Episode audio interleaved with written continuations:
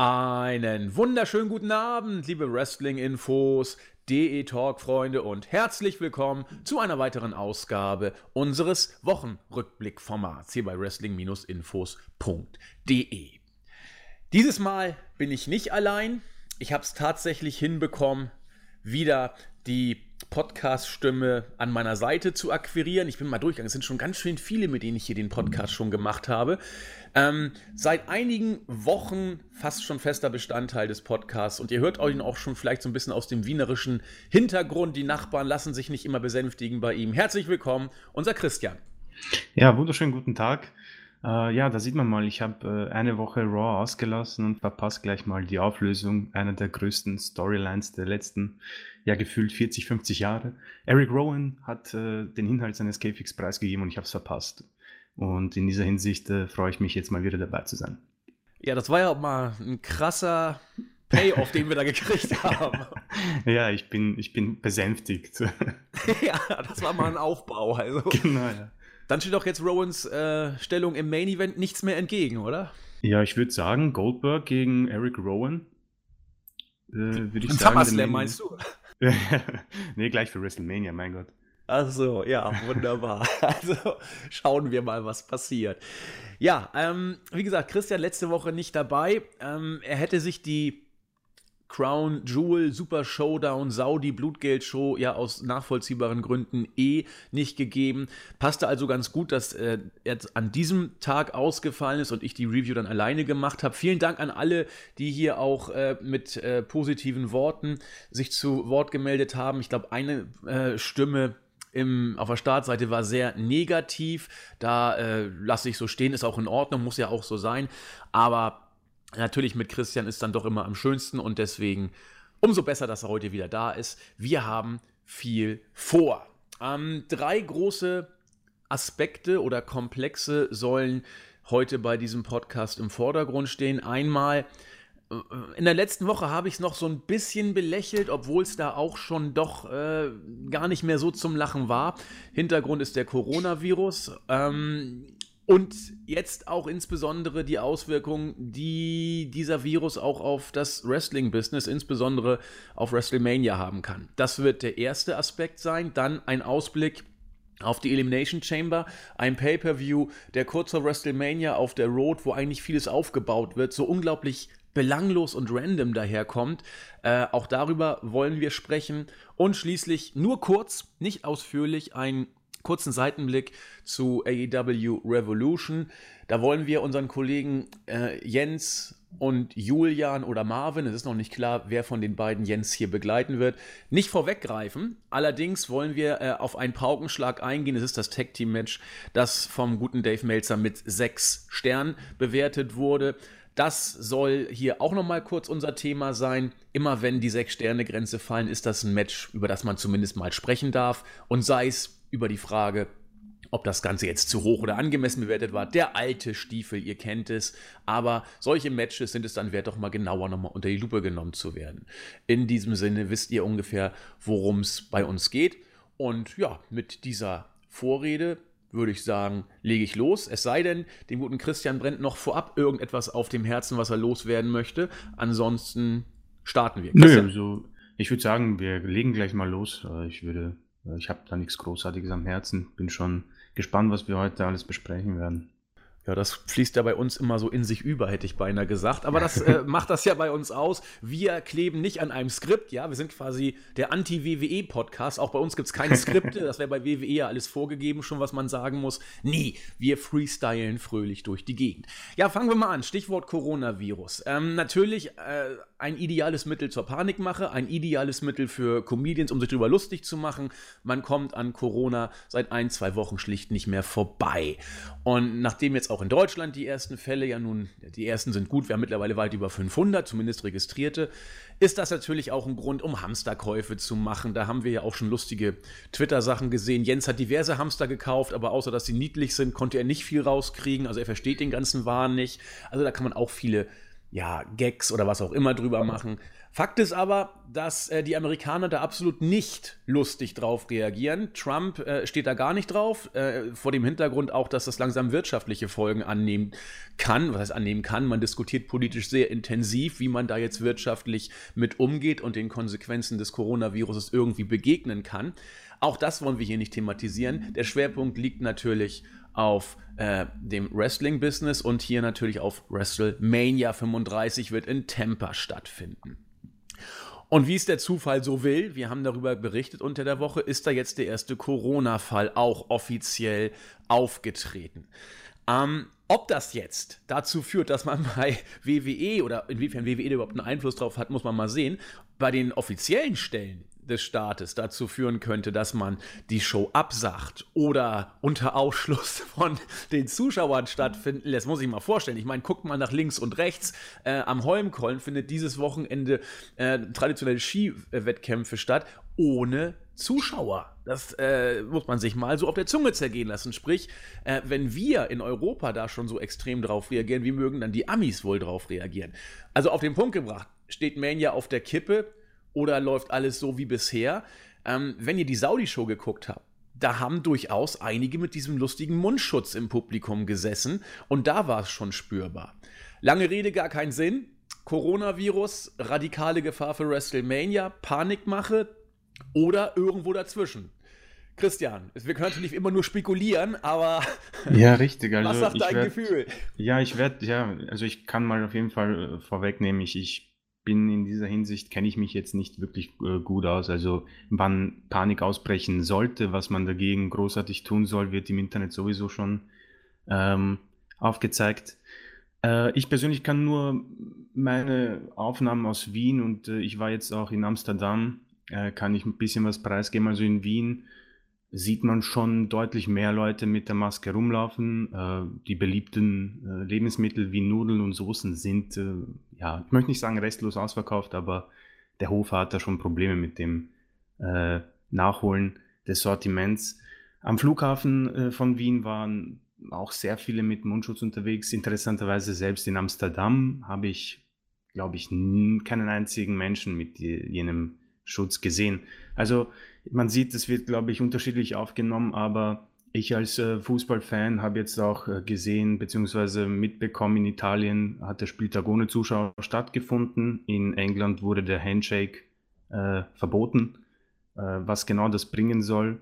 Sie geben sich jetzt mit den Ellbogen quasi den Handshake, auch wenn man da, auch wenn ich mir die Frage stelle, es kann ja auch äh, grundsätzlich anders äh, quasi aufgenommen werden oder verbreitet werden. Ja, also was, was soll so eine Blutgrätsche, ne? Die ist halt so harmlos. ja. Handshake wird uns schon retten. Genau, richtig.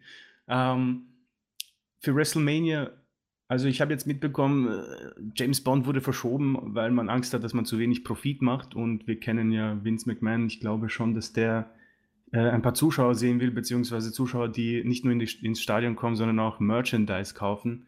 Ähm, ich persönlich weiß jetzt nicht, äh, wie groß die Panik in Tampa ist. Ähm, es kommen halt sehr viele internationale Fans und man merkt schon, dass international große, ja, ich möchte nicht sagen Panik herrscht, aber die Leute äh, sind dann doch schon äh, etwas, sie passen mehr auf. Also ich habe das persönlich ja auch eher belächelt, möchte man sagen, äh, weil ich halt die Medien schon öfters, äh, ich kenne die Medien durch das Studium und man weiß, wie sie benutzt werden. Ähm, ob man jetzt WrestleMania verschiebt, äh, ist natürlich die Frage. Es ist ein großes Event und im Moment weiß ich nicht, was alles, äh, ob, ob so ein großes Event schon in dieser Hinsicht abgesagt worden ist. Also im Moment findet ja alles statt ohne Zuschauer. Ob das für WrestleMania großartig Sinn macht, weiß ich jetzt nicht. Ähm, ohne Zuschauer, da würde ich es dann sofort gleich absagen oder verschieben.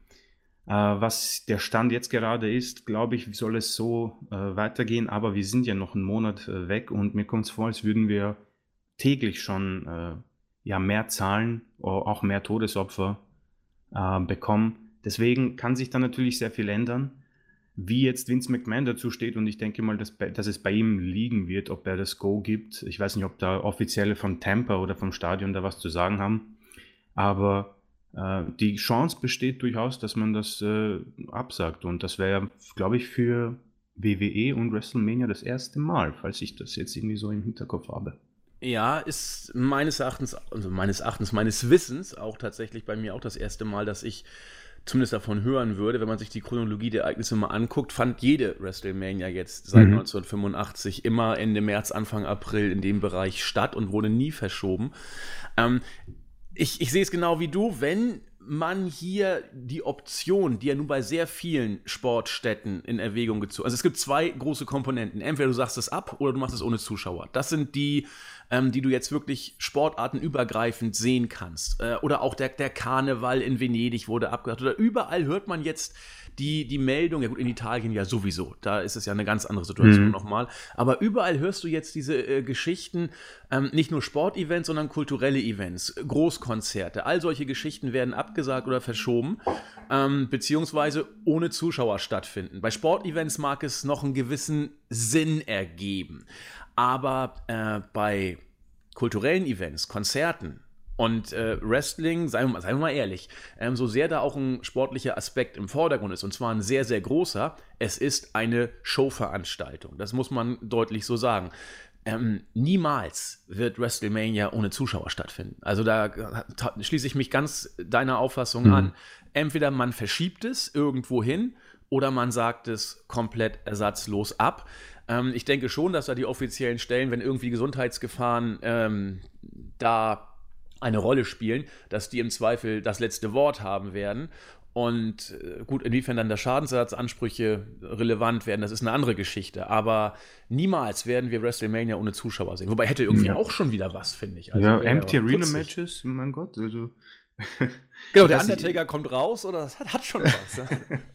Ja, also ich weiß nicht, ob Möglichkeiten bestehen, äh, dass man beim Eintritt so eine Schutzmaske mitbekommt. Äh, das Chanten wird halt ein bisschen schwieriger dadurch oder ob jeder ähm, Eintrittsgast kontrolliert wird. Ähm, die Geschichte ist halt die, bleiben wir mal ehrlich, es geht ja allen den Leuten bei, bei WWE und auch bei anderen Sportevents darum, äh, die Geldmache. Man möchte kein Geld verlieren. Klar. Gesundheitlich geht es denen ja sonst wo vorbei. Ähm, und ich denke, das ist halt die Geschichte. Man wird wohl eher Angst um den Profit haben, als darum, dass man jetzt irgendwie Angst hat, dass die Leute angesteckt werden. Interessant wäre natürlich, äh, wer da haften würde, wenn man sich da jetzt ansteckt oder auf eigene Gefahr WrestleMania besuchen. Aber ja, es ist ähm, wirklich ein, ein interessanter Fall. Da spielen halt so viele Faktoren mit. Ähm, und wie es bei den Superstars äh, Backstage steht, das würde mich auch interessieren, ob da jetzt äh, groß Panik herrscht, weil ich meine, die sind ja dann am Ende untereinander zugange. Und ich denke, es gibt äh, nicht äh, keine größere Gefahr als, glaube ich, wenn man irgendwie mit jemandem ähm, äh, Wrestling-Matches auf die Beine stellt, dass man sich da ansteckt. Ich weiß jetzt nicht, wie äh, Panik herrscht. Backstage werden ja auch gut kontrolliert, aber ich denke, das wird auch eine Rolle spielen. Auf jeden Fall. Die Frage ist nur, wie äh, relevant letzten Endes das Wort des Backstage-Bereichs ist. Wir haben das ja schon oft genug gesehen. Äh, Stichwort Saudi-Arabien, da haben genau, auch viele ja. Worker ein mulmiges Gefühl gehabt und im Endeffekt waren es nur die üblichen Verdächtigen, sprich John Cena, äh, Daniel Bryan und, und dann Kevin Owens, Sami Zayn durfte ja eh nicht, die da, sag ich mal, sowohl die, den Arsch in der Hose hatten, als auch das Standing, sich hier entsprechend äh, eine eigene Meinung zu bilden und sie auch äh, kommunizieren und umsetzen zu dürfen. Da bin ich auch immer nicht so sicher, inwiefern da Meinung haben und Meinung umsetzen äh, gleichzusetzen ist. Also, aber du hast recht, das wird ein Faktor sein. Äh, ich glaube nicht, dass Vince sich von diesem Faktor radikal beeindrucken lässt, es ja, sei denn, ja. es, es, kommt so eine Art gewerkschaftliche äh, Zusammenschließung und wir machen es jetzt geschlossen, nicht so nach dem Motto. Ähm, ansonsten bin ich mal gespannt. Also zum jetzigen Zeitpunkt ist das nicht abzusehen. Also die Ausgangslage jetzt ist tatsächlich die, dass die Amerikaner überhaupt nicht äh, lustig drauf sind, was Corona angeht, sehr empfindlich reagieren und ähm, ja, wenn, lass mal jetzt in Tampa vielleicht noch ein paar 20, 100 Fälle mehr auftreten. Ähm, und dann, das sieht man ja auch in den Nachrichten, äh, man überlegt ja sogar in, Europa die EU-Ländergrenzen äh, jetzt dicht zu machen. Das spricht, mhm. dass keiner in die EU kommt und auch untereinander die EU-Mitgliedstaaten vielleicht sich erstmal jetzt äh, abriegeln. Das heißt, und wie du ja schon gesagt hast, Mania, das ist ein großes internationales Publikum. Da sind die Amis aber nicht so zimperlich wie in Europa. Die machen das dann einfach. Dann ist dann eben Schluss mit äh, lustig. Dann kommt erstmal, ähm, äh, ja, also rein kommt man ja eh schon schwer raus ist immer recht einfach, aber rein ja. ist hart. Und dann mit Coronavirus reinzukommen, das kannst du eigentlich mal doppelt vergessen. Also, es ich, ist schwer. Es ist wirklich schwer, aber ich denke, du hast es gesagt. Ähm, ich, wenn wir im Zeitraum zwischen jetzt und WrestleMania, und ich glaube, das ist ein, das sind, das ist genau ein Monat, was ich weiß, ähm, sollten es da 100 Fälle noch mehr werden, werden wir eine Absage bekommen. Also im Moment tendiere ich sogar eher, dass es ähm, abgesagt wird, weil es einfach, ich, es fehlen im Moment auch irgendwie die ja, positiven Nachrichten, nenne ich sie mal, oder die Nachrichten, dass die Zahl zurückgeht, beziehungsweise dass, ähm, äh, ich möchte nicht sagen, Gegenmittel gefunden wurde. Das dauert ja immer ein Jahr, glaube ich, bei sowas. Aber ich denke, dass es den Leuten mehr um den Profit geht einfach und dass sie WrestleMania und ich meine, ich weiß nicht, das Stadion, ich gehe mal davon aus, 80.000, die WWE wird wahrscheinlich 100 sagen, aber ich gehe mal von 80 aus, ist nicht wenig und ich glaube, dass besonders WWE im Moment auf diese Summen angewiesen sind, also vor allem mit den schlechten Zahlen, die sie im Moment schreiben im Network und äh, nach dem äh, Aktieneinbruch, denke ich, brauchen sie eine erfolgreiche WrestleMania und ich glaube, dass äh, im Moment eine Absage ihnen mehr bringt, als es einfach unter ja, Empty Arena quasi laufen zu lassen. Definitiv. Ähm, und ich bin da jetzt nicht so ganz deiner Auffassung, dass WWE diese WrestleMania unbedingt braucht. Natürlich, sie brauchen sie aus Prestigegründen. Natürlich, sie bringen auch eine Menge Geld in die Kassen, die Manias. Allerdings, das Geld wird ja mittlerweile eh gemacht durch die TV-Deals und die sind sowas von safe in, die nächsten, in den ja, nächsten, in den nächsten fünf, fünf Jahren. Jahren ich, ja. Da passiert erstmal gar nichts. Das heißt, wenn man sich eine Mania schenken könnte, dann dieses Mal und man könnte Mania sogar entsprechend oder man könnte sich sogar inszenieren als jemand, ja, uns geht es nur um unsere Fans, wir riskieren hier gar nichts und deswegen sagen wir es mal heute dieses Jahr ab. Höhere Gewalt zwingt uns dazu, aber das WWE-Universum ist uns wichtiger als das Geld. So wird man es dann natürlich auch verkaufen. Also würde ich genauso machen, muss man ja auch so machen. Natürlich, ja. Also ja. da muss man auch, äh, ich denke, die Moral darf hier keine Rolle spielen. Ja, aber wie gesagt, ähm, es ist zum jetzigen Zeitpunkt sehr, sehr schwer bis unmöglich, irgendeine Prognose äh, zu sagen. Und wir wollen auch jetzt nicht hier anfangen mit der äh, Analyse dieses Virus. Es ist ja eigentlich nur ein ganz ja, spezieller ja. Grippevirus. Und wenn du unter 50 Jahre alt bist, kann dir eh nichts passieren, als Frau eh nicht. Und man sollte mal eine Erhebung machen, wie viel ältere Leute so an einem normalen Grippe- oder Lungenentzündung sterben. Das sind tausendmal mehr. Alles gut und richtig, ändert aber nichts daran, dass äh, die Stimmung derzeit so ist, wie sie eben ist. Und äh, in Zeiten, wo äh, Nudel- und Soßenregale äh, ganz Deutschland übergreifend und auch in Wien komplett leergefegt sind äh, und wir ja doch als eher moderat gelten, will ich nicht wissen, was dann drüben in Amerika stattfindet, wenn da äh, ein paar mehr Fälle auftreten sollten. Und die äh, neigen dann zu ganz anderen Reaktionen. Deswegen schauen wir mal, was passiert. Also jeder, der sagt, WrestleMania ist definitiv in Stein gemeißelt, würde ich so nicht unterschreiben. Jeder, der sagt, Mania wird definitiv abgesagt, würde ich genauso wenig unterschreiben. Ähm, ich glaube, und, und Christian, so habe ich dich auch verstanden, wir müssen es einfach erstmal abwarten, wie immer. Viel mehr können wir leider nicht sagen. Ne? Ja, genau. Also mehr als Vermutungen können wir hier wirklich nicht aufstellen. Das ist einfach, wie wir es jetzt auf, so aufnehmen. Also würde ich sagen, das ist ein guter Strich drunter. Lassen wir es so stehen, genau.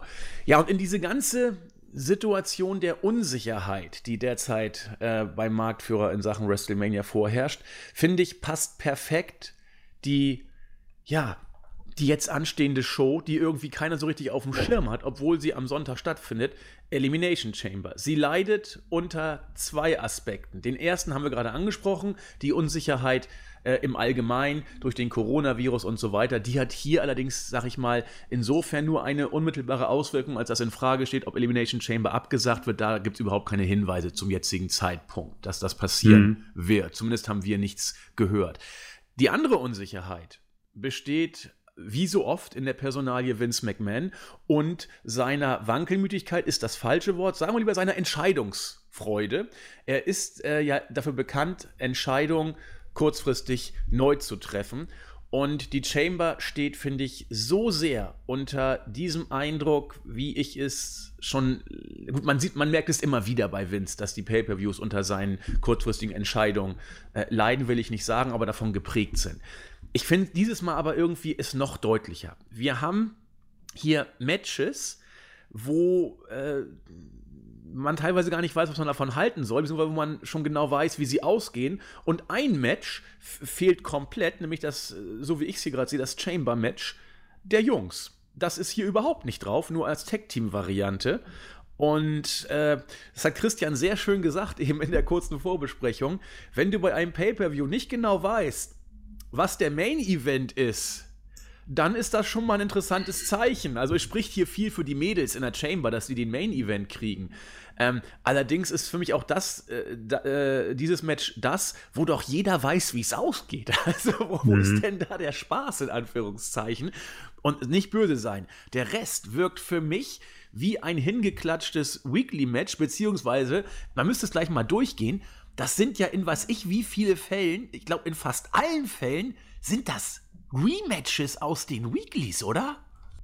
Ja, ich, eins, zwei, drei, ja, ich, also es ist grundsätzlich äh, Alistair Black Styles, das hatten wir schon, Andrade Carrillo hatten wir auch schon, äh, Street Profits, Rollins, Murphy hatten wir auch, also.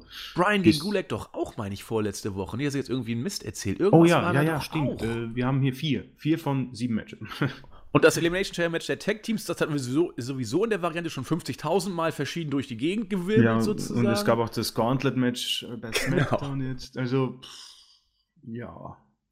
Ja, also, also interessant. Ich habe schon gesagt, Christian, äh, wir hatten auch die, äh, das Chamber-Match der Jungs, wo klar war, dass Reigns das gewinnt. Das hat man sich mal extrem entspannt gespart, als man Reigns einfach auftreten hat lassen, als Goldberg sich gefeiert hat. Und äh, Reigns sagte, ich bin der Nächste. Und da hat er gleich mal das Chamber-Match elegant übersprungen. Warum macht man es hier eigentlich und lässt Shayna in die Chamber gehen? Ich finde es alles faszinierend gerade. Also es wirkt so, als hätten sie ein bisschen die Chamber vergessen. Oder was heißt ein bisschen? Sie haben die Chamber offens offensichtlich vergessen und Hast haben du schön gesagt, ja. Panik geschoben. Also ich bin ja bekannt, äh, positiv gestimmt zu sein der WWE gegenüber, so gut es geht. Diese Card, und wenn ich das WWE-Network abonniert habe jetzt, diese Card ist ein, da, da spucken sie dir ins Gesicht. Wohlgemerkt, Christian ist unser WWE-Fahne-Hochhalter hier. Ja. ja. Äh, das ist wirklich, ich schaue mir das an und ich bin schockiert, weil gut, Alistair Black, AJ Styles, das, das, das wird wohl gut werden. Aber die Stipulation macht mich auch schon stutzig. Da werden wir mal die OC wahrscheinlich äh, einen Eingriff haben. Das heißt, du wartest quasi nur auf diesen Eingriff. Ähm, und Lass du da bitte kurz mal verweilen, Christian, weil dieses Match habe ich mir nämlich auch rausgesucht. Okay. Ähm, AJ Styles gegen Alistair Black. Da, ich finde jetzt unabhängig davon, was da die Qualität hergeben könnte, unabhängig von der Stipulation, muss ich mich fragen, warum buckst du dieses Match? Mhm. Du packst Styles gegen den Undertaker. Das ist ja. sowas von klar. Das heißt, du musst Styles hier overgehen lassen. Aber du hast Black über Wochen, über Monate versucht aufzubauen, ob mehr oder weniger Erfolg, lasse ich mal dahingestellt, äh, aber du hast ihn geschützt. Du hast ihn immer irgendwie geschützt. Also entweder muss hier einer über den anderen overgehen, was nicht passieren wird, oder es wird einfach abgefuckt, was passieren wird. Also das ist doch eine Ansetzung, die von vorne bis hinten geradezu bescheuert wirkt, oder? Es ist absolut bescheuert. Ich wollte genau darauf jetzt eingehen. Äh, oh, ich bin ja froh, dass ich diese Raw-Ausgabe verpasst habe und wir können ja kurz jetzt, da es ja eine Weekly ist quasi, ähm, Raw, das ist ja irre. Also Ricochet gleich mal gegen Riddick Moss verlieren lassen äh, und dann hat Alistair Black ja schon gegen AJ Styles verloren. Gut, er hatte die zwei Matches davor, trotzdem. Und wie du schon gesagt hast, AJ Styles muss eigentlich overgehen. Das ergibt überhaupt keinen Sinn, wenn er jetzt bei Elimination Chamber verliert und sagt, ja, Undertaker, ich habe jetzt Bock, äh, gegen dich anzutreten, ja. Und Alistair Black, man hat das, man hat das jetzt die Wochen wirklich Mühe gegeben. Die Matches waren gegen sogar gegen, Eric Rowan waren sie sogar, war ja nicht mal so unfassbar grauenhaft. Ja. Und seine Promos, die waren zwar sehr kryptisch, aber okay, sei es drum. Und er wird, er hat bei Raw verloren und ich gehe mal stark davon aus, dass er jetzt auch bei Elimination Chamber verlieren wird. Sie werden es wahrscheinlich so bucken, dass er keine Ahnung, ein 3 gegen 1 Handicap-Match wirken muss die ganze Zeit. Er wird sich aufbäumen und dann kommt Styles mit einem, mit seinem äh, Phenomenal Vorarm und dann seinem Finisher und das war's. Und ja, oder man kann es so bucken, dass quasi der Undertaker Styles wieder das Match äh, kostet, wie schon bei Crown Jewel. Ob der Undertaker jetzt für Elimination Chamber bereit ist, den Auftritt zu haben, das weiß ich nicht. Ähm, es ist von der Stipulation her, von der Matchansetzung her total bescheuert und ich, ich befürchte auch, es wird kein gutes Match werden, weil äh, man wird quasi nur auf diesen Eingriff warten, es wird eine Unterzahl geben, so gehe ich mal stark davon aus, weil ich glaube nicht, dass die anderen beiden quasi ringside gebannt sind. Aber du hast schon alles äh, erwähnt, es ist in so vielerlei Hinsicht so dämlich und es, es ist wirklich, ich möchte nicht, ich möchte nicht wütend werden, weil WWE macht das eh so oft, aber es, es macht mich schon wieder wütend, dass man so die gleichen Fehler immer wieder macht und so wirst du auch nicht irgendwie für WrestleMania hyped. Äh, grundsätzlich Styles gegen Undertaker, habe ich ja nicht mal, habe ich ja sogar Bock drauf, aber mit diesem Aufbau, also nein. Und Alistair Black, damit hast du es quasi erledigt.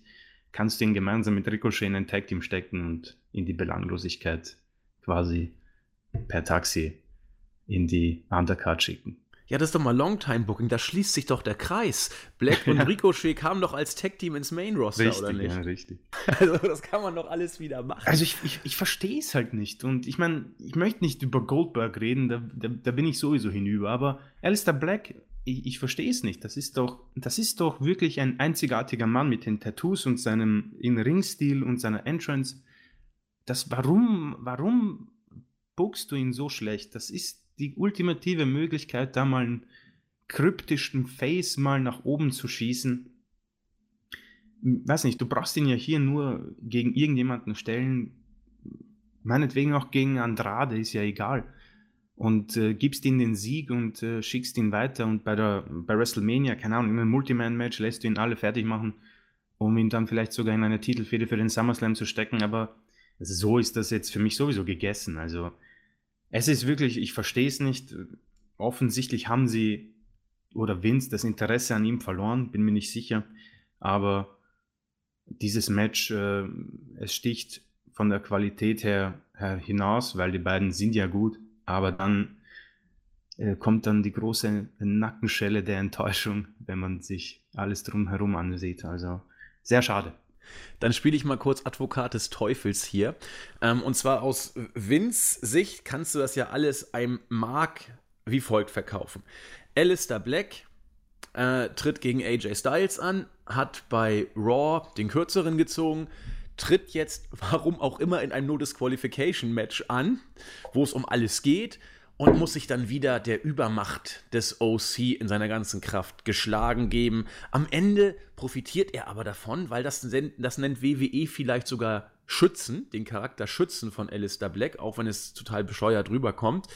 Ähm, er hat viel gekriegt gegen Styles und den OC. Am Ende hat er immerhin gegen einen Superstar, Styles gehört ja zur ersten Garde, mitgehalten und nur aufgrund der Überzahl verloren. Deswegen geht Black gestärkt aus der Sache heraus und als der König der Herzen, als moralischer Sieger auch noch. In Vince Welt soll das so rüberkommen, bin ich mir sicher.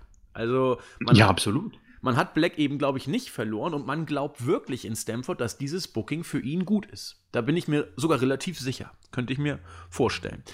Ähm, ja, so werden es Marx uns erklären, glaube ich. Ja, und das ist, ist, ist ja auch okay, ja. Also ich gehe natürlich, das lasse ich auch zu, mein Gott, aber sie, im Moment frage ich mich halt, sie haben, unabhängig davon, ob WrestleMania stattfindet oder nicht, sie haben ihre Card. Und meinetwegen verkauft sich's besser mit, äh, was weiß ich, Styles und Undertaker und äh, Goldberg und Reigns. Aber was ist mit WrestleMania 45 zum Beispiel? Das kannst du nicht alles nochmal bringen. Und für WrestleMania 45 könnte dann eben so ein Alistair Black und ein Ricochet der Main Event sein. Aber nein, sie verlieren gegen Riddick Moss, dem glorreichen 24-7 Champion. Diese Geschichten verstehe ich halt nicht. Und äh, dann schaut man sich jetzt, um ganz kurz äh, vorwegzunehmen, AEW an und denkt sich, ja, so, genau so. Aber, keine Ahnung, im Moment ist die WWE wohl viel mehr damit beschäftigt, ähm, äh, aus Angst zu bucken gegenüber ähm, AEW beziehungsweise den ja, TV-Verträgen, als äh, mit Verstand zu bucken. Und das ist das Ergebnis. Diese, nicht nur dieses Match, sondern die komplette Card. Ja. Also äh, habe ich tatsächlich nichts, nichts zu ergänzen. Ähm, Ricochet muss irgendwas falsch gemacht haben. Denn äh, das Booking kann man sich beim besten Willen nicht mehr erklären. Was, also das kann ich auch mit, mit aus der Marktperspektive und Vince McMahon-Perspektive nicht mehr nachvollziehen. Ricochet hat man, finde ich, fallen gelassen.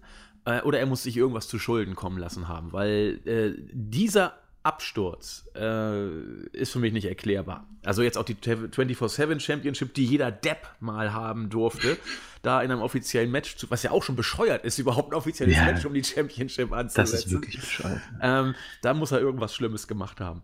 Das einzige Match, auf das ich mich hier tatsächlich ein bisschen freue und wo ich auch die Hintergründe gut nachvollziehen kann, ist Daniel Bryan gegen Drew Gulak. Aus einem Grund.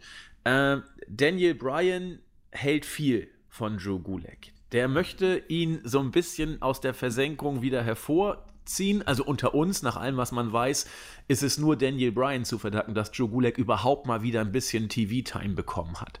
Auch Slater. Ähm, und, und Heath Slater genau das gleiche. Die beiden hat sich wohl äh, Daniel Bryan so unter seine Fittiche genommen. Ähm, und alleine durch die Tatsache, dass Daniel Bryan sich hier hinter Joe Gulak gestellt hat und sich dafür stark gemacht hat, Joe Gulak dieses Match zu geben, Allein deswegen glaube ich, dass es gut wird, denn Drew Gulak ist ein guter Worker. Daniel Bryan will ihn pushen und Daniel Bryan wird deswegen alles aus sich und Drew Gulak rausholen. Bin ich mir relativ sicher. Das wird ein technisches Match, das kann Bryan sowieso und Drew Gulak ist dafür bekannt, über die Technik in seinen Matches zu kommen. Und äh, deswegen glaube ich, dass das Match hier von vorne bis hinten eine relativ runde Sache ist, weil hier alles stimmt. Es ist äh, ein, ein hungriger Worker, der im Main Roster noch nicht viel gerissen hat, gegen einen der besten Worker der Welt, der auch immer noch äh, auf einem gewissen Mainstream-Level bei WWE in der Main Card over ist. Und die werden sich hier beide äh, richtig schön den Arsch aufreißen. Und auch wenn es unter dem WWE-Banner stattfindet, äh, freue ich mich hier tatsächlich ein Stück weit drauf. Und das ist dann auch tatsächlich so ungefähr die einzige Partie, wo ich das, wo ich das sagen kann. Ähm, ja, das ist so was Positives mal. Äh, ja, definitiv. Äh, ich persönlich finde ja Drew Gulak äh, sehr gut auch am Mic. Also mir gefällt das wirklich sehr gut. Seine PowerPoint-Präsentationen haben mir gut gefallen damals. Ähm, und ja, der Mann leidet wahrscheinlich äh, sehr unter seiner äh, Körpergröße. Also ich glaube kaum, dass ihn Vince McMahon ernst nimmt. Ähm, ja, ein Schlacks, ne? Also ja, nicht so wirklich groß äh, und schlaksig, ja. Genau, äh, leider, weil, wie du schon sagst, der Mann hat was drauf, nicht nur im Ring, sondern wie gesagt, am Mikrofon gefällt er mir sehr gut. Leider zu wenig TV-Zeit. Ähm, ich bin noch immer etwas äh, überrascht über die offensichtliche Backstage-Präsenz äh, ja, von Daniel Bryan. Offensichtlich äh, darf er sich einiges erlauben, beziehungsweise darf er auch viel über seine Kontrahenten entscheiden. Ähm, Finde ich gut und äh, man merkt vielleicht auch Daniel Bryan ein bisschen an, dass er so, äh, ich weiß nicht, vielleicht denkt er sich ja irgendwie so scheiß drauf. Also mit, mit den Leuten äh, backstage äh, bringt sich eh nichts. Ich möchte einfach wresteln. Und ich glaube, er hat einfach Bock zu wresteln. Und ja. sucht sich jetzt diese äh, feinen Techniker heraus, die leider untergehen unter den äh, jungen Goldbergs und äh, holt da aus ihnen tolle Matches heraus. Und äh, wie du schon sagst, die, das Coolste wäre natürlich, wenn wir einfach alles andere schmeißen und denen sagen, äh, hier, 90 äh, Minute Ironman Match, äh, Brian Gulag macht's was draus. Und das wäre, ich glaube, die würden das sogar schaffen. Und das würde die Show, glaube ich, äh, mehr retten als alles andere. Ähm, und wenn ich mir das andere anschaue, ja, ähm, Andrade, Carrillo, pff, United States Titel, der war jetzt die Wochen nicht mal in, in, in, den Shows und auf einmal soll es mir wichtig sein, dass er seinen Titel verteidigt. Es ist ja. wirklich sehr, sehr schwer, hier was zu finden. Vor allen Dingen äh, den, ähm, den man da haben möchte, nämlich Angel Gaza. Äh, Angel Gaza. Unser lieber Angel Gaza, ja. Ja, das sind auch nicht die einzigen. Also. Ja, er ist wirklich ähm, Wahrscheinlich wird er als äh, mit Vega rauskommen, als Valet oder was auch immer. Aber Tja. ja, ich möchte da jetzt äh, nochmal, äh, Brian, wie gesagt, äh, einer meiner Lieblinge, aber sieht wohl nicht nach einer großen Beteiligung bei WrestleMania aus. Nein. So wie es jetzt aussieht. Das, das befürchte ich eben auch. Ähm, ein anderer Aspekt, den ich hier nochmal in diese Paarung Brian Gulag einfließen lassen möchte, Daniel Bryan bringt da, finde ich, so ein bisschen AEW-Flair mit rein. Was meine ich damit? Ähm, nehmen wir mal Kenny Omega und die Bucks. Die haben sich diverse Kritik auch von mir als ob das irgendwen jucken würde. Aber von vielen anderen Leuten, die wirklich was zu melden haben oder glauben, was zu melden zu haben, anhören müssen, vor dem Hintergrund, dass sie als eigentlich die Stars von AEW äh, sich eher in den Hintergrund gebuckt haben und andere auf deren Kosten nach oben gebuckt haben. Ähm, die Bucks haben extrem viele Tag-Team-Matches verloren. Und Omega hat auch viele Matches bewusst ja. verloren. Warum? Weil sie andere in Szene setzen wollten. Die Idee finde ich gut. Ich weiß nicht, ob der Zeitpunkt jetzt der richtige war. Äh, ich sehe es da eher wie Melzer. Man hätte erstmal die Stars als solche inszenieren müssen oder können. Ähm, allerdings gibt der Erfolg den Bucks und Omega recht. AEW marschiert und wird von Woche zu Woche äh, tatsächlich im Vergleich zu NXT gefestigter und äh, auch was die Ratings angeht. Und Daniel Bryan nimmt so ein bisschen was von dieser, sag ich mal, Booking-Einstellung.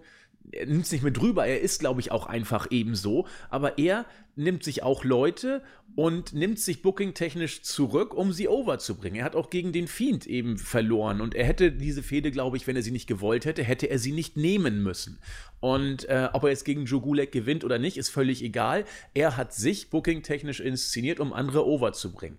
Und das finde ich eben finde ich so bemerkenswert, gerade im Haifischbecken WWE, äh, dass das möglich ist. Und äh, ja, finde ich einfach großartig. Deswegen dieser Vergleich zu AEW, wo sich eben auch manche Stars bewusst für andere hinlegen.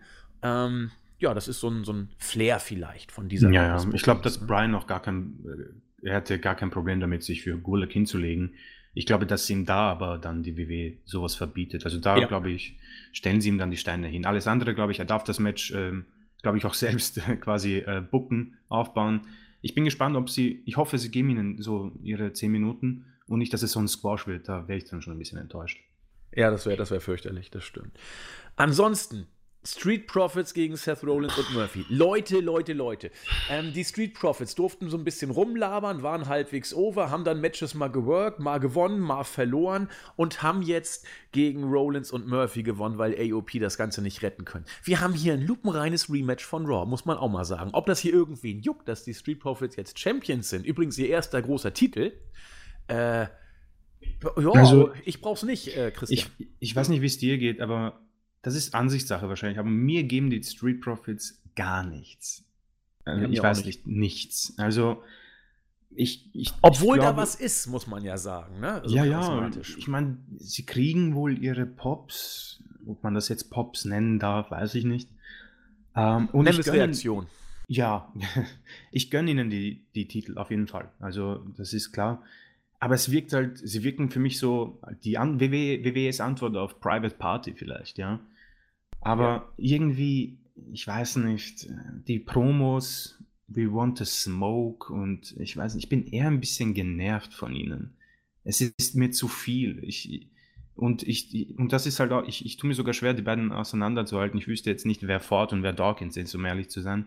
Aber der, der mit dem, der mit dem Seilen so diesen Batista-Move macht, sie hin und her schwenkt, äh, das, das geht mir so am Sack, ich weiß nicht. Also, äh, ich will dieses Match absolut nicht sehen, dass Rollins und Murphy die Titel sowieso schon gewonnen haben, war so total dämlich und die komplette Beerdigung für alle Raw Tag Teams. Ähm, das wird kein gutes Match und es wird wahrscheinlich Eingriffe hageln mit Viking Raiders und so weiter. Ähm, mit Owens, der jetzt auch nicht, man merkt sich mal, was für Namen nicht mal auf der Karte sind, ja. Ähm, das wird, das ist wirklich so unfassbar belanglos und das interessiert mich so gar nicht. Und wenn dieses Match den, das Event eröffnet, aber ich gehe mal davon aus, es wird eine Chamber werden, wenn dieses Match äh, drankommt, dann bin ich aber sowas von am Handy und das ist halt, was echt nicht sein dürfte. Also ich wüsste nicht, was genau mich an diesem Match fesseln sollte. Es ist ein lupenreines Rematch und ich weiß nicht, geben Sie den Titel wieder zurück an Rollins und Murphy. Es ist relativ egal und das ist eben das Schlimme daran. Ja, absolut. Was, was, also, was das Match vielleicht äh, interessant gestalten könnte, wäre eine auch nur vielleicht vorhandene Matchqualität, denn ich glaube schon, dass Rollins und Murphy mit den Street Profits ein Match erzählen können. Äh, die Frage ist, ob sie es dürfen und die Frage ist, ob sie es auch wirklich können. Das ist dann die, die zweite Frage. Ich glaube, dass sie es können, aber ähm, was den ich fieber mit und bin gespannt auf das Matchfaktor angeht, äh, da bin ich vollkommen auf deiner, auf deiner Wellenlinie. Ähm, das Match gibt mir nichts und sie haben die Chance aus äh, der Chance, die sie nicht haben, was zu machen oder sie werden in Schönheit sterben oder auch nur in Belanglosigkeit sterben und dann ist das eben so passiert im übertragenen Sinne. Warum man sich auf das Match freuen sollte, keine Ahnung. Es ist einfach ein Match, das am Montag, denn am Montag hat sich Vince entschieden, oh Gott, ich brauche noch irgendwas für die Chamber. Wir machen mal einen Upset-Titelwechsel und dann kommt das Rematch bei der Chamber und dann haben wir zumindest irgendwas dafür hingekriegt, weil aufbautechnisch der Knaller ist es jetzt nicht. Was mich auch völlig kalt lässt, ist das äh, Tag Team äh, Chamber Match äh, um die SmackDown Tag Team Championship. Diese Matches waren in der Vergangenheit immer ganz gut und sie werden auch jetzt wieder, denke ich mal, als Materialschlacht und spotlastiges Geschehen äh, an und für sich schon interessant sein.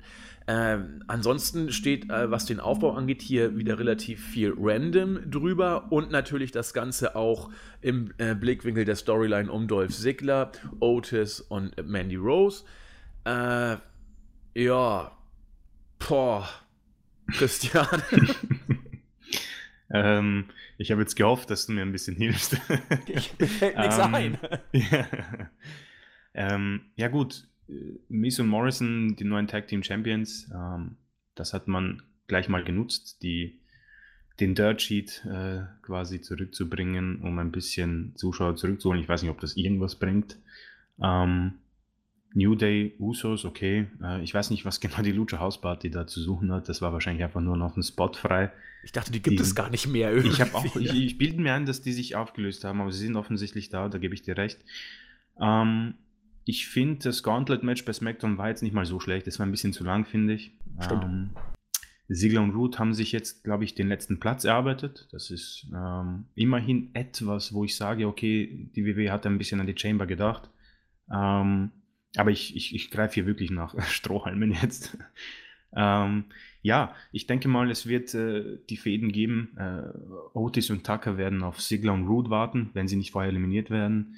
Ähm, New Day äh, Miz und Morrison und die Usos sind eine Fehde und ja, Lucha House Party sind wohl für diese äh, Spots gedacht, wo man dann den Käfig hochklettert und sich dann fallen lässt, denke ich. Ähm, du hast schon gesagt, die, diese Tag Team Elimination Chamber Matches, ich weiß nicht, wie viele es gab, glaube ich, eins, zwei, die sind nicht so schlecht. Also das ist wirklich so, das, das wirst du, wird man sich anschauen können, wird wahrscheinlich auch so 40 Minuten gehen. Und es wird äh, ein Spot-Festival geben, wird, ähm, wird man sich anschauen können. Ja, das ist jetzt nicht das Ding. Es ist vielmehr, äh, es wirkt extrem draufgeklatscht und die Titel, es ist halt leider sehr belanglos. Vor allem SmackDown Tag Team Championship. Ich habe mich neulich erwischt, dass ich wirklich keine Ahnung hatte, wer die Tag Team Champions äh, auch vor Morrison und Miss waren. Ähm, das Schlimme ist, ich wusste nicht mal, dass Strowman IC-Champion ist. Ja, das, uh, das, das ist auch eine nette Geschichte, die, auf die kommen wir gleich, ja. Der Titel, der IC-Titel sieht übrigens ziemlich beschissen aus, finde ich. Ich habe den alten viel mehr gemacht. ähm, aber abschließend, äh, ein Seufzen, glaube ich, kann ich diesen Match abgreifen. Es, ist, tut mir extrem leid auch für die Zuhörer, wenn das jetzt so negativ ist, aber die Karte ist wirklich eine Frechheit und ich glaube, das wird, da wird uns auch jeder zustimmen. Aber ich denke, wenn man das hier als Opener bringt, äh, hat man vielleicht ein bisschen die Zuschauer mal gepackt und Mehr als das ist es nicht. Es wird ein Spot-Festival geben mit Kingston, mit, mit dem Lince Dorado und mehr ist es nicht, denke ich. Ja, denke ich auch. Also wenn man es als, als Match auf sich zukommen lässt und äh, sonst keine großen Erwartungen hat und genau. ich gucke ja zum Beispiel die NXT und AEW Pay-Per-Views, ohne im Storytelling drin zu sein und äh, guckt die Show als solche. Wenn man mit dieser Einstellung da rangeht, dann wird man hier ein ordentliches Match kriegen. Das möchten wir auch gar nicht Auf jeden Fall. Äh, Auf jeden hier Fall. negativ äh, verreißen oder was auch immer. So WWE ist kacke. Nee, gar nicht. Das Match wird schon, wird schon sein Potenzial haben, gut zu sein. Die Frage ist nur, was ist hier die Sidekick-Geschichte? Morrison und Miss gegen New Day und äh, Tucker, Otis und das hübsche Mädel. Ähm, oder ist die Tag Team Championship eher das Beiwerk? also, Freunde der Sonne. Also, in meiner Frage merkt ihr schon, äh, ich glaube fast, diese Pseudo-Storylines sind hier wichtiger als der Tag Team-Titel. Ja, ich bin sogar gespannt, ob man das vielleicht, ähm, ob man die Titel nicht sogar Ziggler und Root gibt, um dann bei WrestleMania so ein Tag Team Match zu haben und, keine Ahnung, äh, Tag Team Gürtel äh, stehen auf dem Spiel und Mandy Rose, sowas. Also das, das halte ich für äh, nicht mal unwahrscheinlich, dass das passieren so, kann. Dass man sagt, okay, ja, Sieger, der Winner gets it all.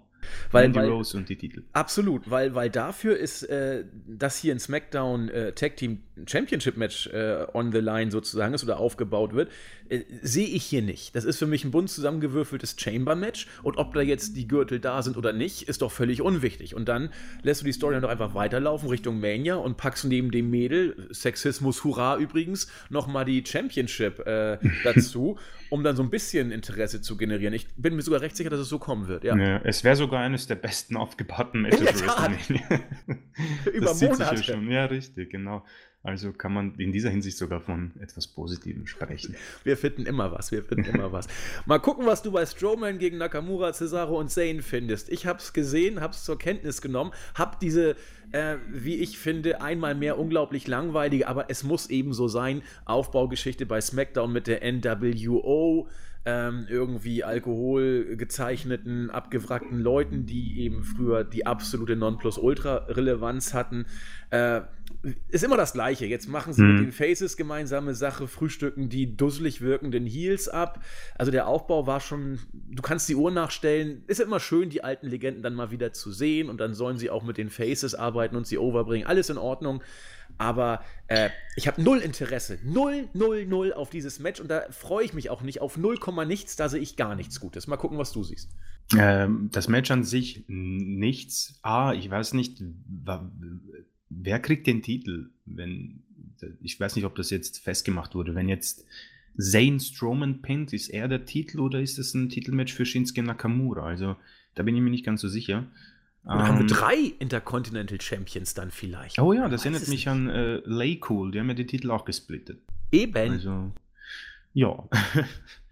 äh, also bei, bei, diesem Segment mit der NWO habe ich gemerkt, dass ich schon la zu lange, glaube ich, dabei bin, weil dieses Segment mit den Too Sweet Geste haben sie, glaube ich, schon mit den letzten 20 Superstars, Faces der letzten 20 Jahre gemacht der, der im Moment der Intercontinental Champion ist, darf mit ihnen die Too Sweet Geste machen. Das habe ich in dieser Hinsicht schon mit etlichen Superstars gesehen und es ist, wird ja noch langweilig.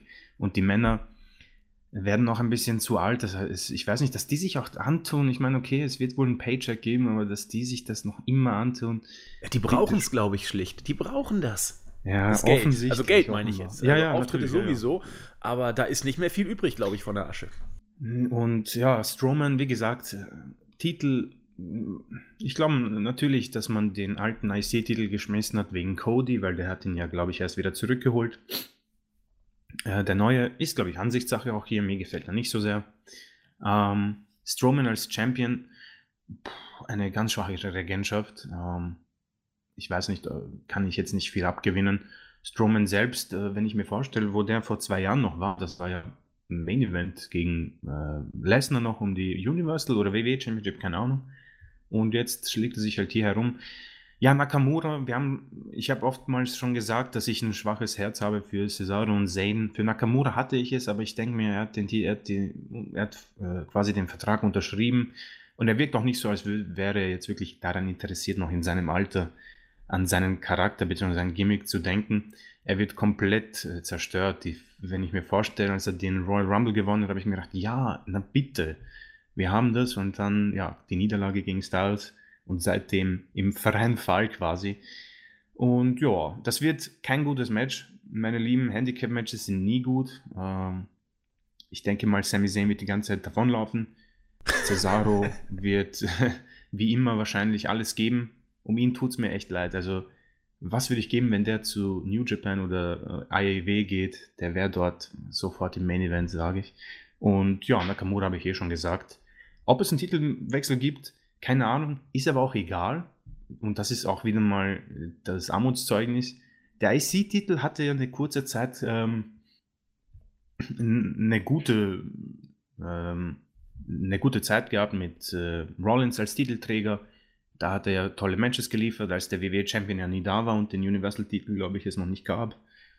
Und ja, seitdem leider gar nichts mehr. Und Strowman schafft es auch nicht, dass er den Titel ein bisschen mehr Wert verleitet. Das wird so ein ja, Match zwischen äh, nach einem guten Match und dem Main Event, denke ich mal, dass man einfach ein bisschen runterkommt. mehr wird's. Das wird wahrscheinlich eine Lachnummer werden. Und ja, es ist viel Potenzial, wenn man sich vorstellt, wie viele gute Leute da drin sind mit Nakamura, Cesaro und Zane. Strowman, ja, an guten Tagen auch ein gutes Match, aber ich weiß nicht, wie es dir geht, aber es ist komplett belanglos. Ich freue mich nicht darauf und es wird wahrscheinlich auch nicht gut werden. Nee, ich hoffe, es kommt in die Pre-Show. Also äh, das Match brauche ich nicht und äh, ich gebe dir recht, Nakamura, Cesaro und Zane sind gute bis richtig gute, sehr, sehr gute Worker.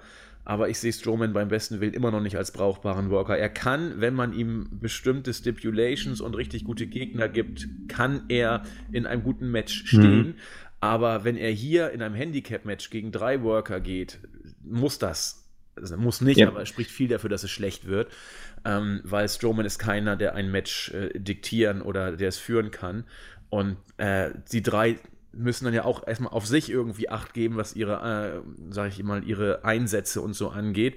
Da, da können sie auch kein Match führen. Also wenn jemand so ein Match führen muss, dann ist es äh, eigentlich Strowman und die anderen müssen eher ihre Rollen richtig gut spielen. Und deswegen kann es eigentlich nur ganz, ganz schwer funktionieren. Pack's in die Pre-Show und hoffe, dass keiner zuguckt. Und äh, dann haben wir es, weil der Aufbau gibt auch nichts her, äh, mhm. Äh, sag ich mal. Gut, Main Event. Nettie gegen Liv Morgan, gegen Shayna Baszler, gegen Asuka, gegen die wiedergenesene Ruby Riot und die immer dann äh, wieder auf den Plan kommt, wenn irgendwie offensichtlich man A nicht damit rechnet und B, wenn nichts anderes da ist, Sarah Logan. Ich weiß teilweise gar nicht, ob die noch im, im Roster ist manchmal. Also die wirkt sowas von äh, der, der letzte Notnagel, wenn gar nichts mehr da ist. Und ansonsten äh, freut sie sich mit ihrem Ehemann, wenn der nicht Tag-Team-Matches äh, bestreiten muss.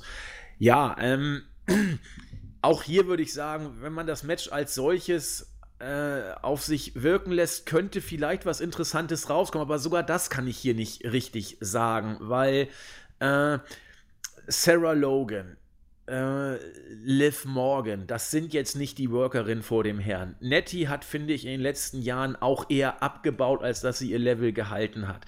Asuka ist eine überragend gute Workerin, Ruby Riot eine ordentliche und Shayna Baszler kommt übers Booking und über ihren Charakter. Ich, ich glaube auch nicht, dass dieses Match wirklich interessant oder gut wird, muss ich, muss ich sagen. Lass mich gerne eines Besseren belehren, aber wenn ich beim Tag Team Elimination Chamber Match schon sage, okay, das könnte als Match als solches funktionieren, wird auch als solches funktionieren, kann ich diese Aussage hier irgendwie ehrlich gesagt nicht machen, weil der Sieger steht meines Erachtens fest. Ich sehe hier keinen außer Shayna Baszler, der irgendwie auch nur im Ansatz äh, äh, bei WrestleMania in den Main Event gehen sollte. Das, also das, das steht außer Frage für mich. Und äh, das Match als solches, sorry, äh, lebt eben auch ein Stück weit von der Ungewissheit, wer kann gewinnen. Diese Ungewissheit ist hier mehr oder weniger weg. Und die Qualität der im, sonst bis auf Asuka im Match stehenden Mädels, in der Chamber auch noch, lässt für mich ehrlich gesagt auch nicht viel Gutes hoffen. Ja, also das Match ist quasi durch Basler tot. es wird keinen anderen Sieger geben. Ich kann mir nicht vorstellen, dass Asuka gewinnt und dann irgendwie ein Triple Threat Match draus wird. Das kann ich mir nicht vorstellen. Ähm, und wie du schon gesagt hast, die Elimination Chamber hat wirklich immer davon gelebt, dass äh, einiges passieren kann. Ich erinnere mich noch 2009, glaube ich, äh, gab es wirklich große Überraschungen in der Chamber, wo der Champion sogar als erstes eliminiert wurde und dann hast du gedacht, oh je, mein Gott, was passiert jetzt? Da sind, es wird einen neuen Champion geben, wer wird's? Und dann hast du auch mitgefiebert. Ähm, das ist ein Riesenproblem, vor allem, du hast es schon gesagt, man wüsste auch nicht, wen man quasi ja, miteinander paart. Also ich hoffe mal, dass man falsch ausgedrückt, wer, wer Super Wort, ja. ähm, zum Beispiel, ich meine, Logan und Morgan musst du eigentlich sofort irgendwie eliminieren, wenn sie rauskommen. Sind beide nicht gut im Ring, tut mir auch leid. Äh, Morgan hat vielleicht noch irgendwie mehr von Charakter durch die letzte ja, großartige Fehde gegen Lana. Ähm, Riot weiß ich gar nicht, was ich von ihr halten soll. Ähm, jetzt ist sie wieder zurück und ja, in einer Fehde mit Morgan, da bin ich nicht wirklich jetzt warm geworden damit. Und dann hast du halt noch Natalia, Asuka und Baszler und du hast schon gesagt, Basler hm, kommt durch, den, durch das Gimmick und das macht sie auch sehr gut. Sie ist jetzt nicht der Ringgeneral quasi. Und Natalia ist eine Zeit lang dabei. Man merkt, glaube ich, auch schon, dass ein bisschen das Alter an ihr kratzt. Aber dennoch ist sie wahrscheinlich sogar die beste nach Asuka in diesem Match. Ja. Und ja, dann tue ich mir auch schon schwer, etwas dazu zu sagen.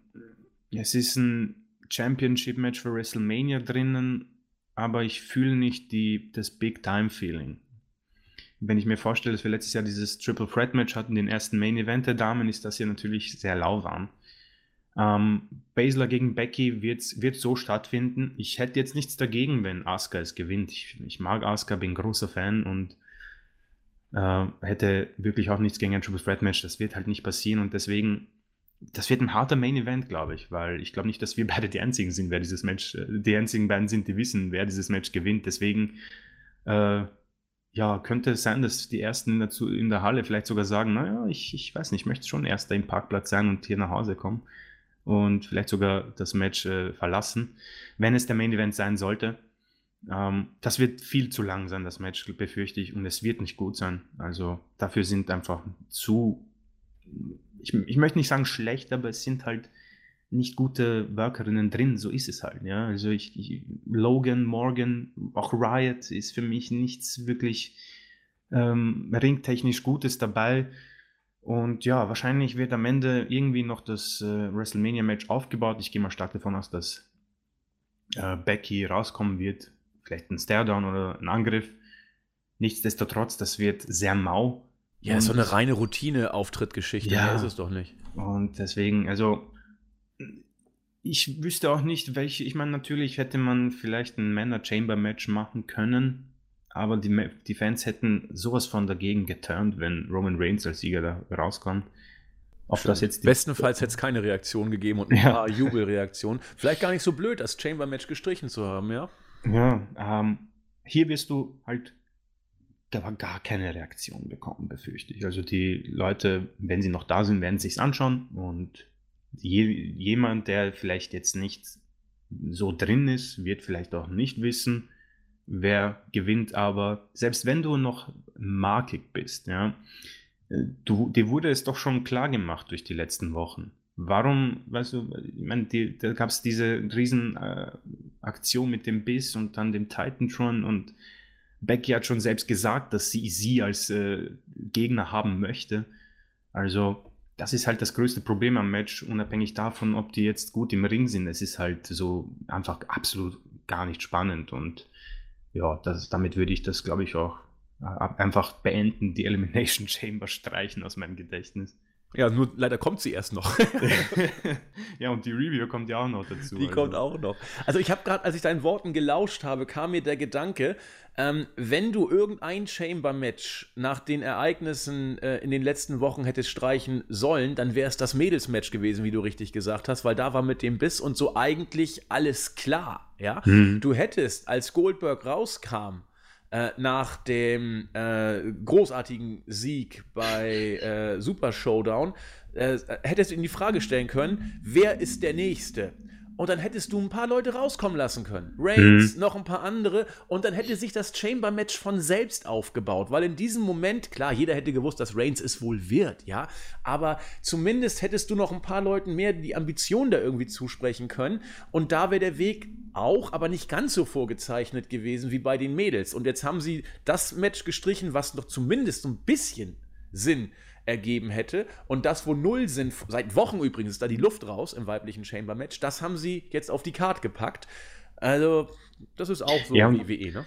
Sie können es halt auch nicht mehr vermarkten mit dem ersten Frauen-Chamber-Match und äh, wie sie es halt früher gemacht haben, da hat man dann gesagt, ja, okay, verstehe ich, aber auch das ist schon erledigt. Deswegen, äh, wie gesagt, keine Ahnung, warum man sich dafür entschieden hat, aber das Match ist oben und ja, wir haben beide unsere Meinung dazu geäußert. Äh, ich kann, also wie gesagt, meine, meine Einstellung dazu ist ganz niedrig, also kann es nur gut werden, denke ich mal. Ja, und da haben wir doch auch wieder etwas Positives gefunden, mit dem wir geschlossen haben. Müssen wir ja auch machen. Wir wollen uns die Show ja auch angucken. Ja, was heißt wollen? Wir müssen es. Also ich, ich, ich mache es immer auch noch ein Stück gerne, muss ich sagen. Christian ja auch. Also wir wollen jetzt hier nicht sagen, ja, ja. Oh, wir müssen das machen und so. Gott bewahre, Gott bewahre. Nee, ich freue mich auch auf die Review, weil wer weiß, vielleicht wird das der beste Pay-Per-View des Jahres. Eben, lasst uns doch erstmal auf uns zukommen und dann schauen wir mal. Und wie du das schon sagtest, wenn man im Vorfeld nicht so gehypt ist, ist es manchmal umso interessanter. Die Quote hier liegt so ungefähr bei, naja, 50-50, weiß nicht, ob man das sagen kann. Aber es ist schon diverse Male vorgekommen, dass im Vorfeld ein Pay-Per-View, der uns wenig Grund zur Freude machte, irgendwie dann doch deutlich besser war, als wir das dachten. Und weil wir uns ja immer freuen wollen, gehen wir mit positiven Grundgedanken aus der Preview raus und gehen zur Kurzreview eines anderen Pay-Per-Views. Wie ich schon sagte, hier möchte ich Jens und Julian oder Nexus gar nicht groß vorgreifen und halte mich nicht mit den äh, Haupt äh, nee, mit dem Hauptbestandteil der Show auf, nämlich mit ganz vielen Matches, sondern insbesondere wollen Christian und ich über ein Match reden, das große Wellen geschlagen hat. Ich möchte trotzdem ganz kurz nochmal die anderen Matches hier kurz ansprechen, ähm, zumindest auf der Main Show. Jake Hager, äh, ja, gut im Futter mittlerweile der Mann, obwohl er äh, sehr gut im Training ist, hat gegen Dustin Rose gewonnen. Die Meinung ging hier auseinander. Manche sagten der letzte Dreck, manche fanden es gut. Melzer gab drei Sterne. Ich bin auch irgendwo so in dem Bereich drei, kurz drunter. Zwei, drei Viertel kann man geben. Das war ein oldschool, intensiv geworktes Match, ohne dass es groß glänzte, aber ein Rohrkrepierer war es mit knapp 15 Minuten auch nicht. Darby Allen gegen Sammy Guevara war genau das, was ich mir vorgestellt habe. Die beiden haben, bevor es losgegangen ist, intensive Spots gezeigt. Während der fünf Minuten, die das Match gedauert hat, es war sehr kurz, haben sie, glaube ich, alles getan, um sich irgendwie umzubringen. Also wenn ihr irgendwie High-Risk-Manöver und Megaspots sehen wollt, seid ihr da genau richtig. Ich glaube, Melzer gab drei, drei Viertel. Finde ich nicht abwegig, obwohl es nur fünf Minuten waren. Ich war absolut begeistert von dieser Paarung. Irgendwo zwischen dreieinhalb und vier Sternen wird man das trotz der fünf Minuten Marke wohl ansiedeln können. Falls ihr es nicht gesehen habt, guckt es euch an. Das war genau das, was ihr von diesen beiden erwartet, wenn ihr da mal ein paar Shows von denen schon gesehen habt. Nyla Rose gegen Chris Statlander war leider nicht so doll. Ähm, MJF gegen Cody, äh, 25 Minuten war jetzt nicht der totale Knaller, war aber auch absolut in Ordnung. Auch hier äh, Stichwort Storytelling, äh, passt das alles. Äh, Pack gegen Orange Cassidy ist Geschmackssache. Melzer gab, glaube ich, auch drei, drei Viertel. Kann ich beim besten Willen so nicht mitgehen, aber äh, dieses Match scheidet mehr als alle anderen, glaube ich, äh, die Gemüter oder spaltet die Gemüter. Ähm, entweder man steht auf Orange Cassidy, dann wird man jede Sekunde dieses Matches lieben, oder man mag ihn nicht oder er ist einem relativ egal, dann guckt man sich's an. Peck hat, finde ich, sehr gut hier mitgemacht und wenn man diese Matchgeschichte äh, akzeptiert und zulässt, äh, kann ich jeden verstehen, der dieses Match großartig findet. Ich habe es mir angeguckt und dachte, ja, kann man mal machen, so nach dem Motto. Ich stecke ja auch, wie gesagt, nicht so en Detail in den Storylines drin. Wenn man das äh, ist, mag auch das Match ganz anders wirken. Mehr dazu bei Jens, Julian und Nexus. Moxley gegen Jericho war genauso, wie ich es mir vorgestellt habe, muss ich sagen. Also 20 Minuten plus haben sie gekriegt, 22 Minuten 20. Und äh, Oldschool mit intensivem äh, Working. Für mich waren es deutlich unter vier Sterne, ehrlich gesagt. Ich glaube, Melzer war auch hier bei drei, drei Viertel. Äh, für mich waren es höchstens dreieinhalb, allerhöchstens. Es war ein solides Match, mehr nicht. Hat mich nie mitgenommen. Die Fans waren auch schon etwas müde. Ähm, trotzdem war es okay. Also ihr seht schon, totale Rohrkrepierer gab es hier gar nicht. Das Einzige, was wirklich schwach war, war Rose gegen Statlander. Oder zumindest nicht so gut. Das Match, über das die ganze Welt sich unterhalten hat, war das Match um die AEW World Tag Team Championship äh, zwischen Kenny Omega und Adam Page und den Young Bucks. Äh, Dave Meltzer hat hier sechs von fünf möglichen Sternen gegeben, was natürlich gleich wieder zu großen Diskussionen geführt hat, die Grenze gesprengt und was auch immer. Äh, ich will hier gar nicht über Sinn und Unsinn des Sternesystems ähm, zu sprechen kommen. Das haben wir schon tausendmal besprochen wir werden es auch immer und immer wieder weiter besprechen.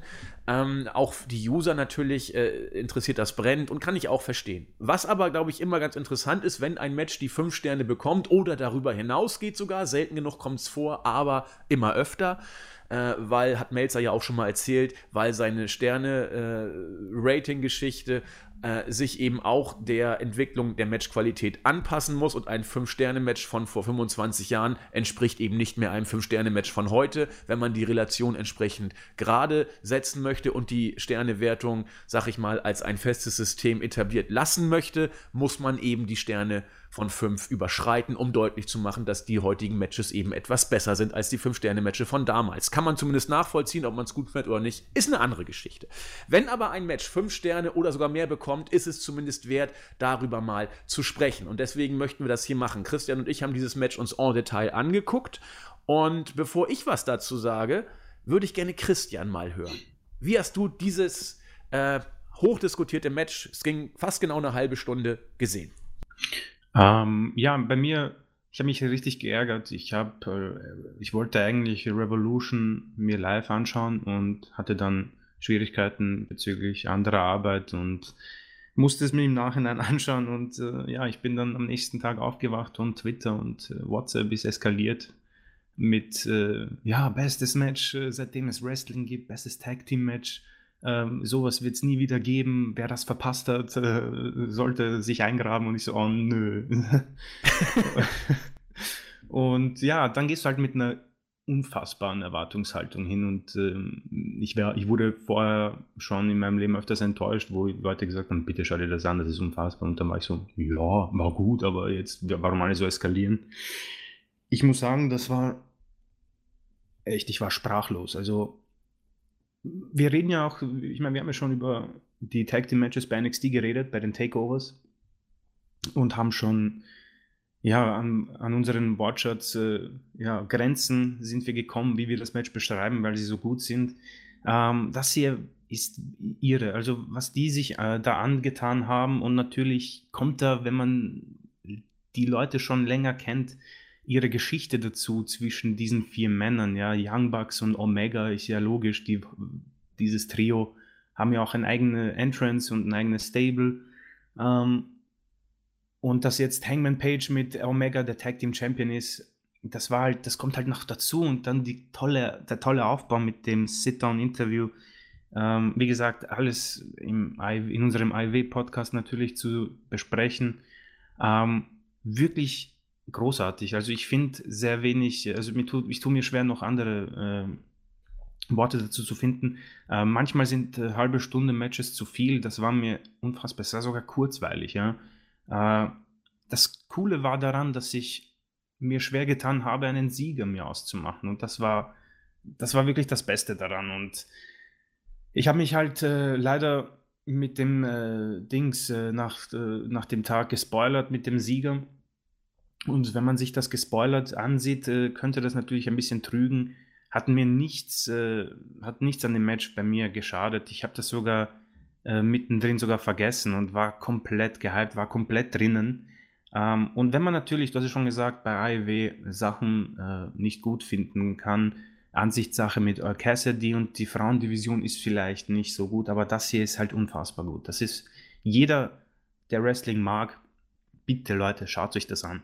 Schaut euch das an und genießt es, ein Fan dieses Sports zu sein, denn die vier Männer, ähm, wir haben ja die äh, Diskussion letzte Woche gehabt, ob das nicht alles zu viel ist. Die vier Männer schenken dir halt wieder diese, diese Liebe daran. Und ich habe das Match richtig gefeiert. Ob es jetzt sechs Sterne sind, ja, da, da bin ich ganz skeptisch. solche Sternbewertungen, wie du schon gesagt hast, vor, vor fünf oder vor 15 Jahren, 20 Jahren waren fünf Sterne Matches was anderes als heute. Das hier ist fünf Sterne für mich und äh, fertig. Ähm, bestes Match des Abends, bestes Match vielleicht sogar bei AEW, seit es die, die Company gibt. Äh, ich war richtig zufrieden, richtig glücklich, habe mich dann natürlich noch mehr geärgert, es nicht live gesehen zu haben, weil da hätte ich es, glaube ich, noch mehr gefeiert und ja, ich verstehe vielleicht, ich habe schon Kommentare gelesen, die sagen, ja, es ist zu viel, es ist einfach ähm, nicht real, nicht logisch, aber Leute, bitte genießen wir mal so ein Fest und äh, ja, großartig absolut großartig. Wunderbar. Dann bin ich froh, dass ich dich zuerst gehört habe, denn ich, äh, ich will hier gar nicht Wein, äh, Wein ins Wasser gießen, genau, Wasser in den Wein gießen. Ähm, aber ich kann es aus einer anderen Perspektive schildern. Und zwar äh, verfolge ich AEW nur aus Zeitgründen nicht en Detail. Ab und zu gucke ich die Berichte, dann mal die Hype-Videos. Ich gucke mir, wie bei NXT, immer auch die Großereignisse an. Und sehe die Show dann immer rein unter wrestlerischen Gesichtspunkten, ohne in der Storyline drin zu sein. Ich glaube, um dieses Match hier äh, in Gänze genießen zu können, musst du in den Storylines drin sein. Und äh, das ist wohl auch das, was das Match so zu was ganz Besonderem gemacht hat. Die Tatsache, dass du hier in Anführungszeichen als Fan belohnt wirst, schon zu den Zeiten, als Being the Elite da war und AEW noch nicht. Es geht also noch weiter zurück als bis zum Bestehen von All Elite Wrestling selbst. Das ist äh, eine Kontinuität im Storytelling, die ja nun besser eigentlich nicht geht. Wenn du das Match unter diesem Blickwinkel siehst, kann ich jede Wertung zwischen 5 und 6 Sternen absolut nachvollziehen. Ähm, vor dem Hintergrund auch, was du eben über die Qualität des Matches noch gesagt hast. Wenn man Wrestling unter anderen Gesichtspunkten schaut, so wie ich es nun mal tue, und das kann man sich ja auch nicht aussuchen, man guckt ja aus der Perspektive, die einem eben äh, angeboren ist sozusagen. Manche lieben äh, Big Man Matches, manche lieben High Flyer Matches, manche lieben konservative Matches, manche lieben Spot Matches. Ähm, ich liebe eben diese Art von Matches, die intensiv geführt werden, die äh, mich mitnehmen und die der, Simulanz, äh, der Simulation eines echten Kampfes am nächsten kommen. Da sehe ich bei diesem Match äh, einige Defizite, weil, und das hast du ja eben auch schon angesprochen und viele auch, es war mir da ein bisschen zu viel.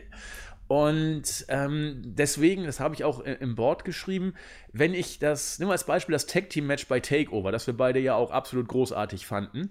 Wenn ich das mit diesem Match vergleiche, dann komme ich, der rein die Wrestling-Matches vergleicht, mit meiner Vorliebe für Wrestling dazu, dass ich beide Matches tatsächlich fast als gleichwertig angesehen habe. Ähm, rein unter Simulanz eines echten Kampfes war das NXT-Match sogar besser, meines Erachtens. Wenn du die äh, Qualität des Matches siehst, würde ich sie tatsächlich auch als gleichwertig erachten, mit Vorteil von AEW. Wenn du die äh, Storyline und das Storytelling der Matches dir anguckst, gewinnt AEW mit weitem Vorsprung. Wenn du das Gesamtmatch anguckst, dann kommt es meines Erachtens, oder die Match in ihrer als Gesamtpakete anguckst, kommt es äh, darauf an, wo du deine, deine Vorlieben setzt. Beim Storytelling, bei der Umsetzung der Matches, wo auch immer. Und da spielen natürlich auch wie immer persönliche Präferenzen äh, eine Rolle. Deswegen war ich bei diesem Match, der die Storyline nicht kennt und auch bei manchen Geschichten, eben Adam Page und Omega und die Bugs und was da angedeutet wurde und wie die Gesichtsausdrücke waren, konnte ich eben gar nicht en Detail so nachvollziehen. Deswegen war ich bei viereinhalb, vier, drei Viertel und hätte mit fünf Sternen über mich, hätte man mit mir streiten können. Ich hätte mich da nicht ver, verbogen letzten Endes. Aber ich konnte eben persönlich für mich, weil es eben nicht meinem Geschmack entspricht oder nicht komplett den Geschmack getroffen hat und weil ich die Storyline nicht kenne, war ich eben nicht ganz bei fünf Sternen, bleibe ich auch bei. Wenn ich anders äh, an dieses Match rangegangen wäre und wenn ich die Storylines gesehen hätte, wäre ich relativ sicher, konjunktiv, wohl auch bei fünf Sternen, vielleicht sogar fünf Sterne plus gewesen. Deswegen muss man mit mir hier gar nicht streiten. Ich erkenne jeden an, der sagt, das Match ist fünf Sterne oder mehr. Äh, solange man nachvollziehen kann, zumindest, man muss es ja auch nicht teilen, meine Auffassung, aber solange man nachvollziehen kann, warum Leute wie ich hier eben nicht bei fünf Sterne waren äh, und so war es eben. Wo wir uns alle einig sind, das Match war eben Hammer. Entschuldigung, Christian, ich wollte dich gar nicht abwürgen. Nee, also ich, ich, deine, deine Meinung ist ja komplett, also ich, das verstehe ich auch absolut. Und äh, ich meine, du gibst ja selbst äh, viereinhalb Sterne, was ja eigentlich. Äh, Sogar vier, drei Viertel. Vier, drei Viertel, also das ist ja auch überdurchschnittlich gut. Deswegen. Leicht, äh, ja. deswegen äh, würde ich da jetzt auch nicht irgendwie so, wenn, wenn jetzt Leute nicht äh, irgendwie oder sich sogar angegriffen fühlen, irgendwie durch den Kommentar. Äh, ich, ich, ich kann das auf jeden Fall auch nachvollziehen. Äh, und da bin ich äh, auch bei deiner Meinung. Ähm, an Realität, wie es jetzt, wenn es ein echter Kampf wäre, ist es natürlich komplett übertrieben und die Kommentare habe ich auch so hingenommen, ja, auf, auf Twitter und im Board. Ähm, und ich habe jetzt nicht äh, die Leute irgendwie losgebasht, sondern ich habe das äh, hingenommen und habe gesagt, ja, es ist ja auch was Wahres dabei. Deswegen ähm, bin ich da auch deiner Meinung. Ich war halt äh, dadurch, dass ich ähm, die YouTube-Videos auch verfolge, wegen die Elite und äh, die Vergangenheit, und ich habe mir die Shows angeschaut, ist es natürlich wieder was anderes, wie du schon gesagt hast. Und deswegen ähm, äh, wie gesagt, fünf Sterne. Ich bin jetzt keiner, der da sechs Sterne. Ich, ich hab, bin mit Sternensystem sowieso ein bisschen ja, nicht so äh, drinnen aufgrund äh, der großen Veränderung im Business. Aber ich fand halt die Story hat für mich fünf Sterne verdient und äh, wie gesagt, du hast das auch wunderbar zusammengefasst und wie gesagt, vier, vier Sterne, also vier, drei Viertelsterne sind ja unfassbar gut, deswegen sind wir uns ja in dieser Hinsicht sogar äh, einig. Eben. Wir sind, ich habe da gar keinen Dissens. Es gibt wie immer verschiedene Sichtweisen. Man kann seine erklären, man kann die andere versuchen nachvollziehen. Man sollte sich nie durch andere Meinungen angegriffen, herausgefordert oder beleidigt ja, genau. fühlen. Das tun wir sowieso nicht. Wir sagen Leben und Leben lassen. Viel Liebe bringen wir in die Welt und hoffen, äh, dass ihr uns genauso liebt wie wir euch. Und jetzt habe ich genug rumgeschleimt, aber es ist doch wirklich, seid doch entspannt, es ist Wrestling, ihr mögt das Match oder ihr mögt es nicht und dann können wir drüber reden und fertig ist die Lauge. Ne? Ähm, jo, das war also unser Senf zum äh, Tag Team Match, über das man auch, das ist glaube ich kein Geheimnis, in 10 bis 15 Jahren spricht. Vielleicht sogar als das Match, das AEW so ein bisschen den Turning Point gegeben hat. Äh, ich glaube, Vince und Konsorten werden dieses Match realisiert haben. Denn äh, solche Matches passieren alle paar Jubeljahre mal. Mhm. Und hm. ich glaube, AEW werden dieses Match auch, oh, Spukschloss, werden dieses Match auch bewusst so gesetzt haben, um zu gucken, wie kommt es an, wie gehen wir damit um, was bewirkt es. Das ist ein Jubeljahre-Match sozusagen. Mal gucken. Ich glaube, die Auswirkungen dieses Matches werden wir erst in den nächsten Monaten, vielleicht sogar Jahren sehen. Und vielleicht ist es das Match, das AEW in andere Sphären verhalf. Vielleicht ist es auch nur das Match, das ein Strohfeuer auslöste. Wir werden das erleben. Aber dieses Match wird man nicht vergessen. Da bin ich mir relativ sicher. Absolut, ja, bin ich mir, bin ich komplett deiner Meinung. Damit haben wir unser Wochenprogramm durch. Christian und ich haben uns entschieden, mal wieder ein bisschen die Grüße einzuführen. Und zwar äh, würde ich sagen, teilen wir es mal auf. Christian übernimmt Twitter, wo wir heute mal äh, drei User grüßen wollen, die wirklich äh, über Monate fast Jahre uns unglaublich pushen, retweeten, liken, äh, sozial mit uns interagieren und äh, die haben wirklich jetzt sich den Gruß hoch verdient. Ferner möchte ich äh, dann nochmal zwei, drei, vier User aus dem Board grüßen, die auch immer sehr intensiv äh, kommentieren. Das muss einfach mal wieder sein, dass wir euch da entsprechend äh, in den Fokus rücken. Deswegen übergebe ich jetzt an Christian für Twitter und dann übernehme ich das Board. Ja, wir haben, also ich habe mir hier äh, drei Leute rausgesucht. Ähm, und zwar der erste ist der Simon, äh, bei Twitter bekannt unter btsvfan93. Äh, der hat sich einen Gruß gewünscht nach, deiner, äh, Solo, nach deinem Solo-Auftritt von letzter Woche. Ähm, Stuttgarter 81, bekannt als Moviefan 1981, äh, war mir wichtig, weil äh, er und der nächste äh, Kollege Thomas, Ed Stolzer Kölner, die beiden sind wirklich bei jedem Podcast in den Kommentaren zu finden und haben immer wieder gutes Feedback und generell Feedback muss ja nicht immer gut sein, aber generell sind sie mit Feedback immer dabei und das ist mir persönlich sehr wichtig, dass das auch anerkannt wird, dass die Leute wissen, dass wir uns das durchlesen und äh, dass wir versuchen, daran zu arbeiten, sei es qualitätstechnisch oder inhaltsmäßig. Deswegen äh, war mir das auch sehr wichtig. Ähm, hier nochmal schöne Grüße, danke für euer Feedback und äh, bleibt uns weiter treu. Ich hoffe, dass auch diese Folge euren Geschmack entspricht und ja, vielleicht grüßen wir euch ja nochmal in den nächsten äh, Reviews und ja, jetzt würde ich da mal deine Board-User über, äh, rüberbringen. Genau. Also erst nochmal auch von mir herzlichen Dank und viele Grüße. Ähm, das heißt, das klingt jetzt schon wieder so, so anbiedernd auffordern, aber ist tatsächlich so. Christian und ich wollen jetzt diese Grußfraktionsworte, die ja in den letzten Wochen und Monaten so ein bisschen eingeschlafen sind, wieder in den Fokus rücken, denn viele von euch sind uns da immer treu geblieben und äh, das sollte auch dann entsprechend honoriert werden. Sprich, über Twitter ist ganz leicht. Äh, liked uns, retweetet uns und schreibt uns irgendwas. Wir schreiben dann meistens sowieso immer zurück. Christian ist da auch immer an der Like-Front und an der Interaktionsfront sehr intensiv dabei. Ich dann ja auch.